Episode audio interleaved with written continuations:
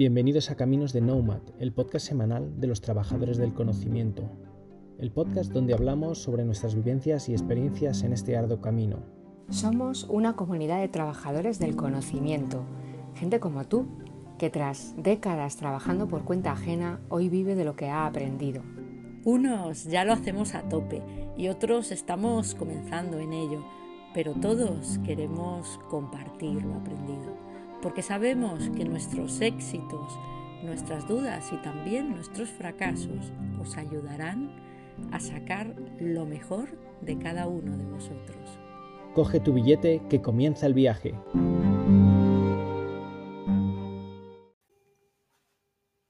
Bienvenidos nuevamente a Caminos de Nomad. Soy Alejandro Fuenmayor y es un honor volver a estar contigo en esta nueva edición de esta aventura del aprendizaje y descubrimiento continuo. Espero que hayas tenido un comienzo de año lleno de energía y buenas ideas, como no. Continuando con el ímpetu de nuestro primer episodio de este 2024, donde empezamos a desgranar las perlas de la sabiduría del libro El arte de empezar de Gui Kawagashi, esta semana nos adentramos aún más en estos aprendizajes esenciales para cualquier nomad. Recordando las palabras de Lao Tse, un viaje de mil millas comienza con un solo paso. En el episodio anterior exploramos cómo dar ese primer paso crucial en nuestra travesía emprendedora. Ahora nos enfocaremos en los siguientes, aquellos que nos llevarán más allá del conocimiento y nos guiarán a través de los desafíos y oportunidades de estas diferentes iniciativas. Wui Kawasaki, con su experiencia en Apple y Canva y su rol como inversor en diferentes empresas a través de Garage Technology Ventures, nos ha mostrado que el camino del emprendimiento está lleno de aprendizajes valiosos. Hoy continuamos explorando estos consejos y veremos cómo aplicarlos en nuestro viaje personal y profesional. Así que sin más preámbulos, sumerjámonos en los aprendizajes que Guy nos ofrece para esta edición de Caminos de Monzaba. Comencemos.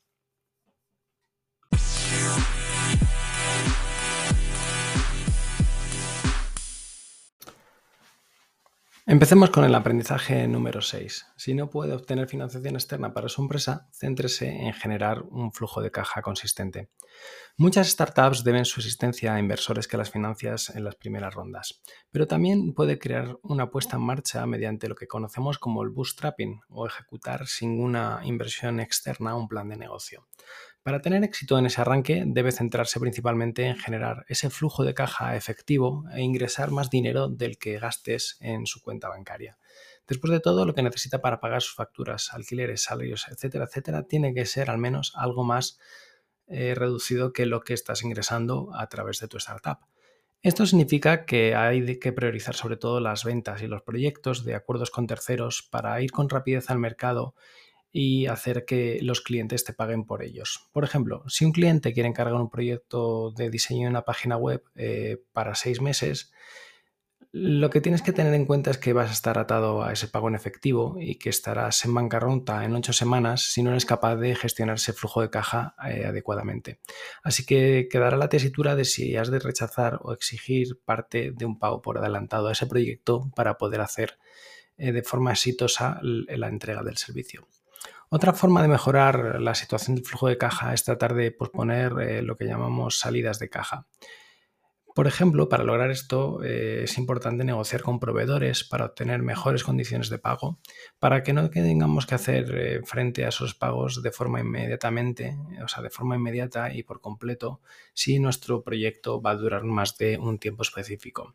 Si quieres generar flujo de caja, no puedes esperar a que tu producto se perfeccione antes de venderlo. Ya hemos hablado en otras ocasiones de los mínimos productos viables de lo contrario, irás a la quiebra esperando a que las soluciones a todos los problemas aparezcan. No pienses, corrige, arréglalo y envíalo, sino envíalo, arréglalo, envíalo, arréglalo, envíalo hasta que el producto esté perfectamente acabado. Obtener ese flujo de caja inmediato eh, a través de las ventas y recibir sobre todo feedback de los clientes de tu producto real es súper importante. La desventaja es que la calidad del producto será inevitablemente pues no la óptima y esto podría eh, llegar a dañar la imagen de la empresa en el mercado. Para evitar esto, eh, debes intentar primero vender el producto en un área específica o a través de un mercado pequeño y aislado. De esta manera, al menos el daño o la reputación será contenido. Recuerda, sin embargo, que lo único que no puede arreglar después del, del, envío es la seguridad del producto. Esto debe ser la primera categoría, incluso antes de la primera venta, porque los problemas de seguridad pueden causar un daño irreparable a la reputación que no podrás arreglar.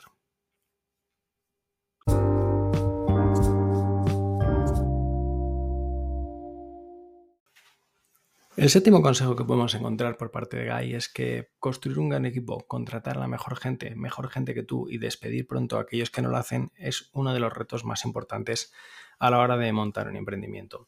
No importa en la industria en que te encuentres, no puedes dirigir una empresa exitosa sin un gran equipo de personas detrás de ella. ¿Y cómo te aseguras de construir adecuadamente ese equipo? Pues bueno, en primer lugar, nunca has de tener miedo de contratar a alguien que sea más listo que tú. Esto es básicamente uno de los principios del éxito de tu empresa. Si lo piensas, eh, si todos en la empresa solo están dispuestos a contratar a alguien menos capaz que ellos mismos, el equipo inevitablemente se llenará de empleados mediocres. Parafraseando a Steve Jobs, si los jugadores de B contratan jugadores de C y los jugadores de C contratan a jugadores de D, en ningún momento encontrarán su amplia, su compañía llena de jugadores de Z, es decir, aquellos de último nivel que son incapaces de hacer nada de la forma adecuada. En cambio, tienes que ser lo suficientemente humilde como para admitir que hay personas más capaces que tú y debes tener la confianza suficientemente en ti mismo para contratarlos de todos modos. ¿Qué puede ir peor? ¿Alguien más listo que tú en la sala? Bueno, pues eso yo creo que es algo a lo que deberíamos acostumbrarnos cada día. De hecho, eh, si lo reflexionamos, es algo importante, es una, es una ventaja competitiva para tu empresa y para ti mismo. Es decir, puedes ir aprendiendo cada día un poco más de esas personas que te rodean y que son más listas que tú. Esto puede parecer duro, pero simplemente no puede permitirse el lujo de mantenerlos alrededor gente más estúpida que tú, porque al fin y al cabo lo único que harías es ser tú el que trabaja. Cada empleado tiene un coste de recursos eh, específicos, salario, espacio en la oficina, tiempo de gestión y todo eso se desperdicia si los dirige es la persona equivocada. Es necesario remediar este tipo de situaciones rápidamente. ¿Cómo podemos identificar a esas personas de bajo rendimiento? Pues cuando contrate a un nuevo empleado eh, hay que establecer hitos personales para él y definir un periodo de revisión durante el cual evaluar su rendimiento y eh, cómo ha evolucionado con respecto a estos KPIs. Por ejemplo, si contratas a un nuevo vendedor, sus hitos podrían incluir completar con éxito la formación, desarrollar una base de datos de clientes y realizar las primeras 10 llamadas de venta. El periodo de revisión inicial debe ser alrededor de unos 90 días para que tanto el empleado como la persona se conozcan lo suficiente bien para eh, decidir si continúa o no. Otra de las cuestiones que no comenta GUI, pero que creo que es súper importante, es ver el alineamiento entre los valores de la persona y los valores de la empresa. Muchas veces es mejor eh, tener a alguien alineado con tus valores, por muy bueno que sea vendiendo, frente a otra persona que eh, venda mucho, pero la forma en la que lo hace, lo único que puede llegar a hacer es dañar tu reputación.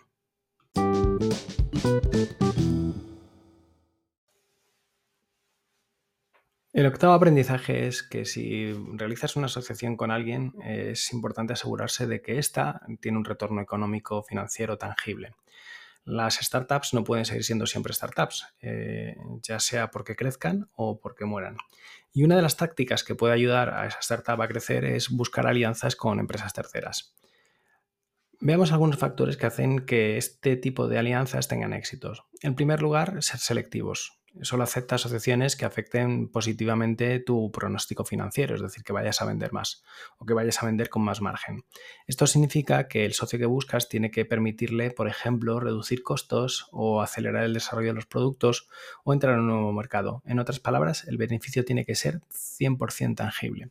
Por ejemplo, en los primeros días de Apple se asoció con la corporación Aldus, que había producido un programa de autoedición llamado PageMaker.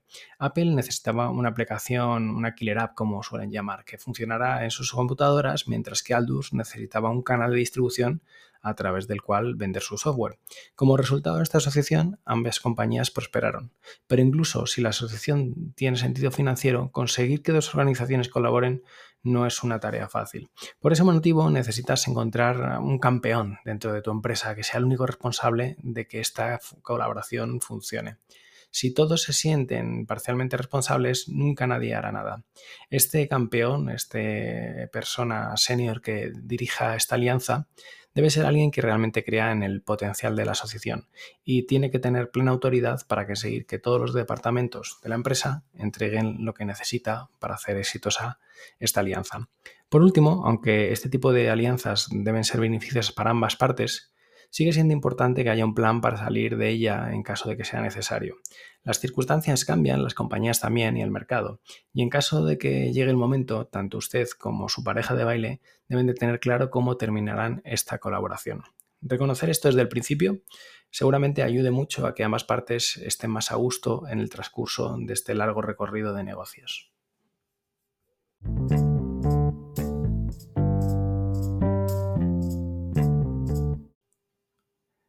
El noveno eh, aprendizaje que nos propone Guy tiene que ver con la marca, con la construcción de la misma.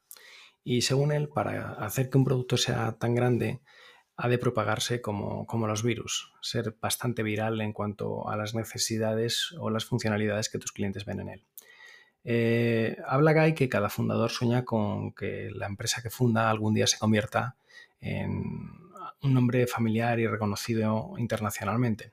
Entonces, ¿cómo puedes marcar tu producto para que se convierta en una leyenda? Pues el principal objetivo debería ser crear productos eh, contagiosos o, pegajosos, como dicen los, ingleses. Las personas deberían eh, identificarse y entusiasmarse a la hora de, probarlos, como ese virus que de forma eh, viral va saltando de un usuario a otro, contagiando esas ganas de utilizarlo. La creación de este tipo de productos no estaría fácil, si no yo tendría un podcast de éxito o alguna startup que me generase millones de euros, pero hay algunos elementos que los productos contagiosos tienden a compartirse, un guy. El primero, los productos contagiosos son fríos, el iPod, por ejemplo. Tuvo éxito en parte porque fue el primer reproductor MP3 eh, diferente. En segundo lugar, los productos contagiosos eh, son efectivos, excelentes en lo que hacen y habla, por ejemplo, de eh, Tivo, que se convirtió en esa grabadora digital eh, que fue muy icónica en Estados Unidos porque permite grabar programas de televisión favoritos sin ningún tipo de esfuerzo. Si hubiera sido difícil de utilizar, nadie habría oído hablar de, de esta grabadora al inicio y no se hubiese contagiado su uso a través de otros usuarios. En tercer lugar, los productos contagiosos son distintivos o notablemente diferentes de la competencia. Por ejemplo, el Hammer, un vehículo más feo no lo he visto en mi vida, pero por ejemplo, no lo confundirá con ningún otro automóvil de su ciudad y seguramente al que le guste este tipo de vehículos, en cuanto lo vea, eh, caerá enamorado de sus bondades. Pero incluso si construyes productos o servicios eh, contagiosos, no será suficiente para crear esa marca reconocible. También has de crear eh, una comunidad de usuarios que rodeen a tu marca. Estas comunidades brindan apoyo, a usuarios eh, finales y hacen que la experiencia de usuario utilizar el producto o el servicio sea mucho más satisfactoria. Estos son los evangelistas. Por ejemplo, los fieles seguidores de Coca-Cola comenzaron una página de fans en Facebook que ganó más de un millón de seguidores.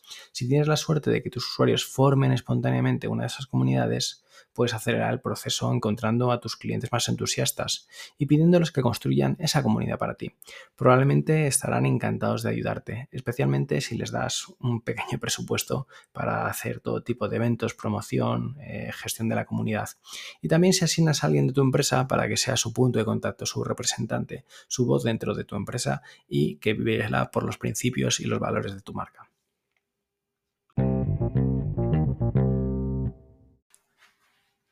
Y para terminar con esta serie de aprendizajes que nos traslada Guy, eh, es importante mantener los ojos abiertos a oportunidades inesperadas. Puede que nunca hayas oído hablar de ello, pero una vez una empresa llamada Univac lideró el mercado de la computación. Pero la compañía cometió un pequeño error crucial que fue eh, ver a sus computadoras como herramientas sofisticadas para ser utilizadas solo por científicos y por lo tanto solo produjo máquinas adecuadas para cálculos científicos muy complicados. Si piensas en alguna otra empresa muy exitosa del mercado de la computación, por ejemplo Apple, tuvo una aproximación totalmente distinta. En ese momento, eh, un Univac, sin embargo, otra empresa se dio cuenta de que las empresas también estaban interesadas en el potencial de la computación, por lo que empezó a construir máquinas dirigidas a ese nuevo mercado de consumo. Aunque en aquel momento Univac era súper relevante en el sector, se olvidó mucho tiempo después. Y es posible que hayas oído hablar de esta segunda compañía llamada IBM, que fue la que hizo y estableció realmente esa revolución en el negocio de la computación. Luego llegó nuestro amigo Bill Gates con el Windows y hizo usable y masivamente aceptada toda la interfaz de usuario para hacer y extender ese mercado y negocio de computadores clónicos allá a través de toda la Tierra. ¿Cuál es la lección que podemos extraer de esto? Pues que siempre hemos de tener una mente abierta y buscar clientes no es obvio. Eh, y los usos de tu producto pueden ser siempre muchas veces a priori un poco eh, difíciles de entender. Eh, siempre o en los últimos años yo llevo hablando sobre el cambio de paradigma en cómo los clientes están utilizando las cosas y cómo están comprando. Hace unos años comprábamos básicamente por rendimiento, por performance, por funcionalidades, pero como nos da el ejemplo de Univac, eh, hemos también de entender cuáles son los casos de uso que quieren hacer nuestros usuarios de la tecnología o de los productos que desarrollamos. Cuando el producto es utilizado por los clientes de una forma inesperada, lo primero que tienes que hacer es no asustarte, sino que lo que tienes que hacer es intentar ver eso como una oportunidad para crecer, para encontrar un nuevo caso de uso o funcionalidad que no tenías recogida dentro de tu mindset en cuanto a desarrollo de producto. Así que no hagas como Univac y no cometas ese error. Otro activo clave es la disposición a cambiar el enfoque. Si sus clientes objetivos obvios son difíciles de alcanzar. Por ejemplo, un cliente objetivo obvio para cualquier startup eh, o es una empresa prestigiosa y de marca que podría servir de referencia o de cliente bandera para futuras ventas. El problema es que estas compañías tienden a comprar solo a compañías establecidas, compañías grandes que financieramente son solventes. Y una startup pues, puede llegar a desgastarse tratando de convencer de lo contrario y a lo mejor no llega a tener ese famoso flujo de caja que hemos definido o hablado de él al principio del episodio como para sostener esa apuesta con una gran corporación. Si el cliente de tus sueños no ve por qué tu producto es tan bueno, solo lo que tienes que hacer es olvidarte de ellos y en su lugar dirigirte a aquellos clientes que están expuestos a probar tu producto y hacer que corra el boca a boca entre los distintos eh, segmentos de clientes y hacer de este producto un producto viral.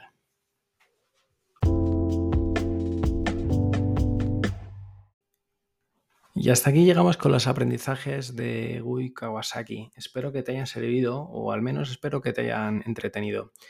Pero para terminar, déjame recopilar o repasar algunos de los aprendizajes que hemos podido recabar en estos dos capítulos. El primero es la esencia de emprender, que no reside meramente en la búsqueda de beneficios económicos, sino que este proceso del emprendimiento, eh, sino en la aspiración de crear algo significativo como tal. Los fundadores deben orientarse hacia la generación de ese flujo de caja sólido y constante, que será el elemento vital para la sobrevivencia y el crecimiento de cualquier empresa especialmente si no has conseguido levantar ninguna ronda de financiación o convencer a, algún amigo conocido o familiar para que invierta en ti. Es crucial adoptar un enfoque pragmático que priorice la rentabilidad rápida y la adaptabilidad sobre la perfección del producto. En este enfoque dinámico eh, hemos de tener también en cuenta la necesidad de estar abierto a diferentes oportunidades que surjan en el mercado de forma inesperada, aprovechando nuevos nichos y demandas que pueden surgir en ese camino de entender mejor a los clientes. Además, eh, la formación de un equipo tiene que ser algo diferencial. Has de construir ese equipo excepcional con gente talentosa que te gustaría eh, o que creas que inclusive pueden el día de mañana sustituirte y ser mejor que, tú mismo en, la dirección de esa compañía eliminando, por desgracia, aquellos que no contribuyen efectivamente a la misión de la empresa. Y es fundamental para impulsar el proceso y la innovación en este progreso de continuación rodearte de las personas adecuadas. Del mismo modo, eh, hablamos durante el episodio también de, las alianzas.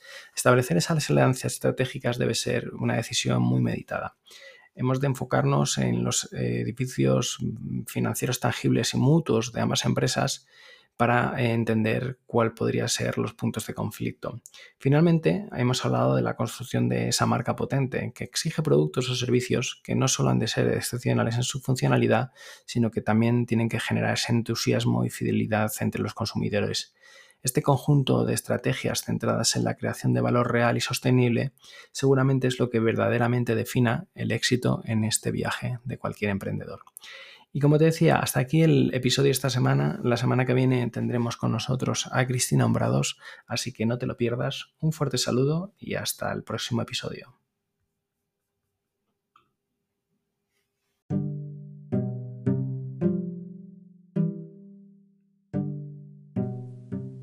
Y hasta aquí un nuevo capítulo de Caminos de Nomad, el podcast semanal de los trabajadores del conocimiento.